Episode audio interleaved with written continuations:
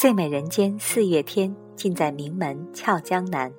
本节目由智能生态养生高端社区名门俏江南冠名播出。嗨，你们好吗？我是素年锦时。我身边经常会有朋友在夫妻闹矛盾的时候，或者吵架的时候找我倾诉，说起来咬牙切齿的，恨不得马上离他而去。从二十多岁就一直扮演知心姐姐的我，就各种的疏通、疏导和劝慰。于是他们就问我这样一个问题：看起来特别恩爱的你们，也吵过架吗？我笑了。其实哪一段婚姻没有摩擦呢？每个人都是一个个体，无法完全统一起来。不过在吵过架之后。依然恩爱如初，这才是最重要的吧。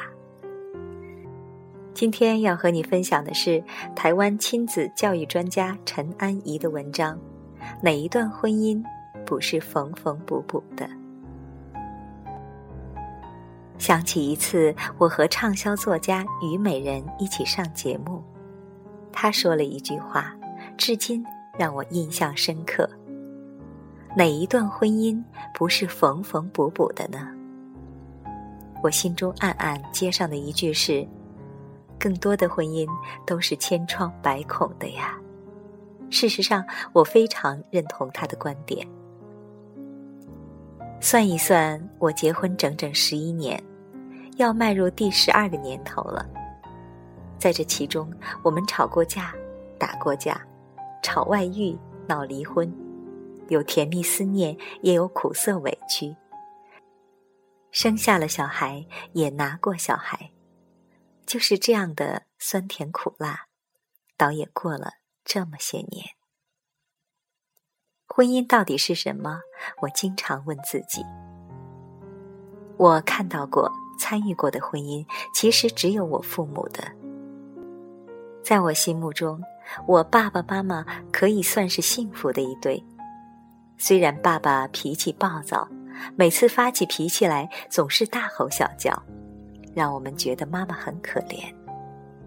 但是爸爸的脾气来得快去得快，每次吵架的隔天，总会看到爸爸在家里扮小丑，嬉皮笑脸的讨妈妈欢心。也因此，他们的吵架经常像是一出闹剧。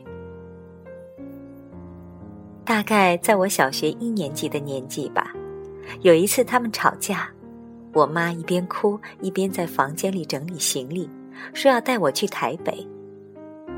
爸爸坐在客厅里，明明头上在冒烟，却还屏气凝神的在看书。幼小的我很紧张，在房间与客厅来来回回的跑着，一边跟爸爸报告：“妈妈已经在收衣服了。”妈妈在装箱子了，妈妈要去台北不回来了。一边跟妈妈哀求：“妈妈，你不要走了。”可是两个人都不为所动。我急得如热锅上的蚂蚁，不知道该如何是好。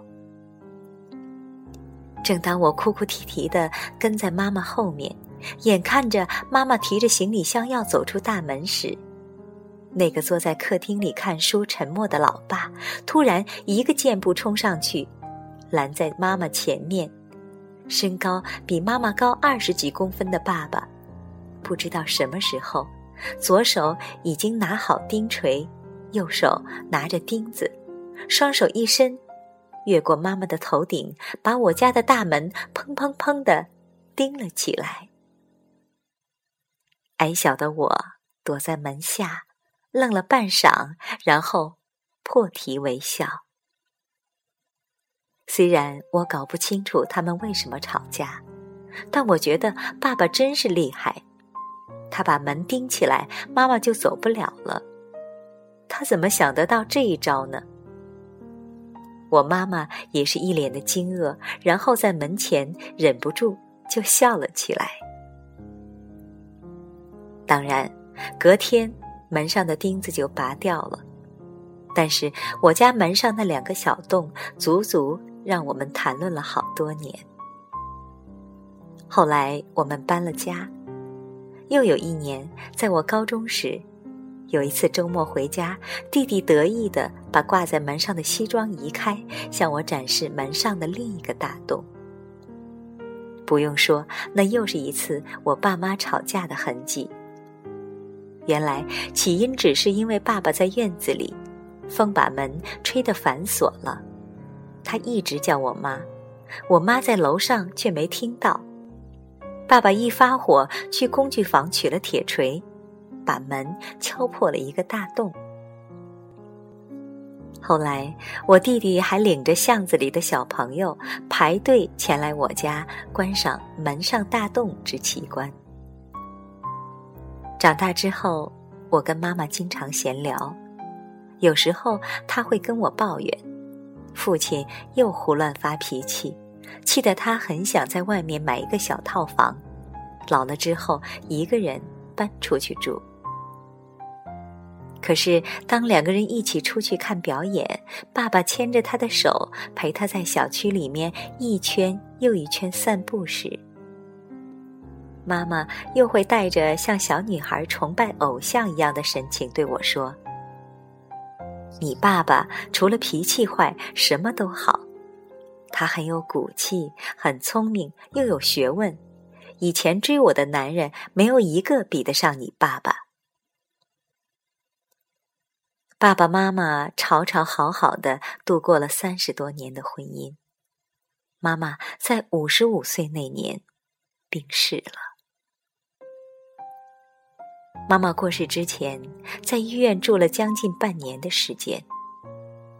那段时间，我亲眼见到爸爸每天下班后就直接到医院去，亲手喂妈妈吃饭、更衣、按摩、如厕、喂药。两百多个日子，没有一天的间断。妈妈过世之后，爸爸买了一对骨灰坛，每天在家里整理妈妈生前的遗物。我们把桃园的大房子卖了，爸爸扛了好几麻袋的遗物回来。他把妈妈手写的每一张纸条、照片，用本子一本一本的贴起来。终日消沉的爸爸对我说：“他是念科学的，不相信有鬼神。妈妈走了，他也不知道他活着还有什么乐趣。”一度我很担心，怕他有什么万一。还好，后来爸爸又遇到了阿姨，两个失去了老伴儿的人，互相又有了倾诉的对象，枯萎的灵魂又再度复活了。我跟弟弟妹妹都很感激阿姨的出现，认为那是在天上的妈妈保佑，不忍心看到爸爸如此痛苦。所以，把阿姨带到他的身边。然而，脾气暴躁的爸爸这回依然改不了他的个性。两个人一吵起架来，也是天崩地裂。有时候，我忍不住劝他们：“都这样的年纪了，还有什么好吵的呢？”偏偏两人还是三天一小吵，五天一大吵。可是。吵着吵着，时间一转眼就过去了。爸爸的第二段婚姻，两个不完整家庭的重新组合，也堂堂迈入了五个年头。我遗传了爸爸的火爆脾气，虽然我是女生，但一旦发飙起来，夸张冲动之行为，比起我爸爸来，不遑多让。就跟我妈妈一样，我先生是个笑口常开、乐观开朗的好脾气先生，也因此我们的婚姻也是一样的吵吵好好，需要常常缝缝补补。婚前同居时，妈妈一直觉得丢脸，经常要我赶快结婚，以免每次大楼的管理员问他：“你的儿子、女儿呢？”妈妈都觉得不知该怎么解释。妈妈对我说：“一个愿意帮你洗衣服、刷碗的男人，你还要挑剔什么呢？”我心想，反正结了婚也还是可以离婚，也没什么好怕的。于是我就为了给楼下管理员一个解释，而结婚了。婚姻到底是什么？结婚后的每一年，我都不停的在问我自己：婚姻到底是为了制造出两个像我们的小孩儿，还是为了要一起存钱买房子？婚姻是因为相爱的两个人想要一辈子在一起，还是只是因为怕老了之后没有人照顾自己？婚姻是为了保障彼此合法安全的性爱，还是下班之后有一个家？婚姻是彼此的心甘情愿，还是彼此不得已的责任？是彼此的承诺，还是彼此的约束？是彼此依靠，还是彼此的负担？是彼此的亲情，还是彼此的爱情？我一直都想不太出答案。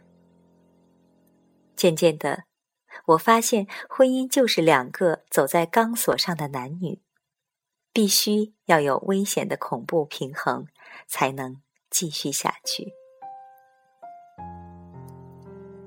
一个朋友对此非常不以为然。他认为老公的爱就是婚姻必要存在的全部。我反驳他：世界上没有一个人可以一辈子只爱一个人，除非那个人很短命。我不认为婚姻里应该没有任何的诱惑、犯错，我也不认为婚姻里应该没有任何的失望、苦涩。要维持婚姻，最简单也最重要的是。两个人都想要维持这段婚姻，无论是婆媳不和也好，外遇绯闻也罢，打架动粗或是没有子嗣，让婚姻不能持续下去的原因只有一个，那就是其中一方不再想要这段婚姻，否则都还可以持续下去。只是结婚十多年了。你偶尔会想不起对方的好处，只觉得他现在缺点一箩筐。只是结婚十多年了，你偶尔会忘记对方婚前的样子，只记得他现在的秃头大腹。只是结婚十多年了，你常常会不耐烦听他的话，只因为他说的话你都知道。你忘了。现在被你嫌弃的他的父母，正是调教出你当初爱恋男人的推手。你忘了，现在被你讨厌的他的沉默，正是当年吸引你的稳重。你忘了，现在被你抱怨的他的冷漠，正是因为你的不在意。我还是不懂婚姻的真谛。但是我还是希望，在我又病又丑又老又臭的时候，有一个人愿意牵着我的手，就像我爸爸对我妈妈那样。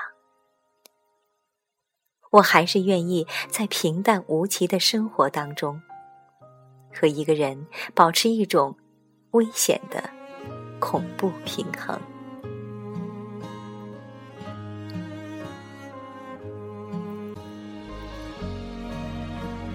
哪一段婚姻不是缝缝补补的？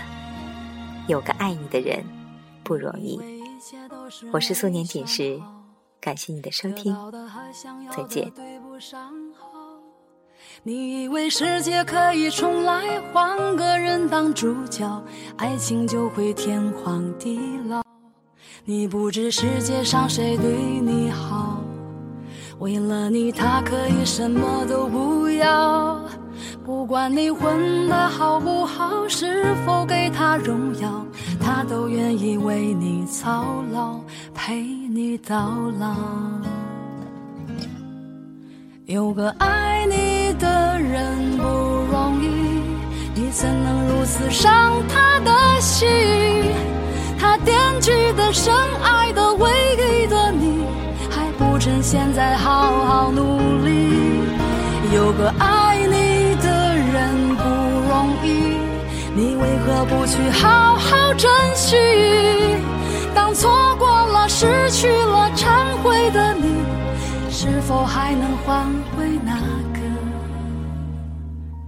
善良的心？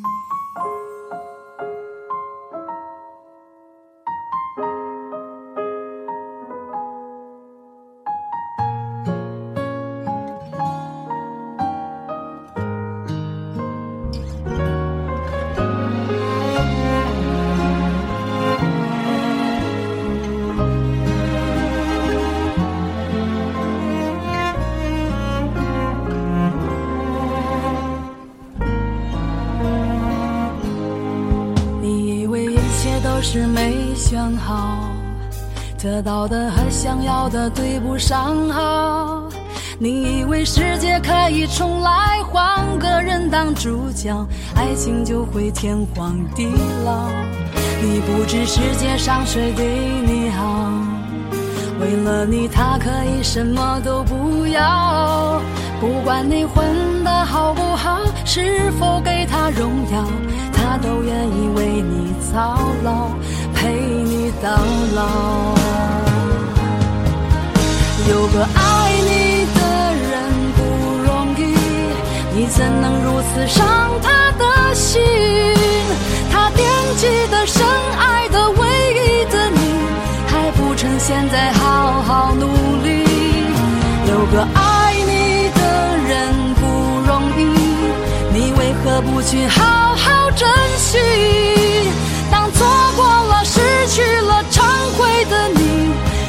否还能换回那颗善良的心？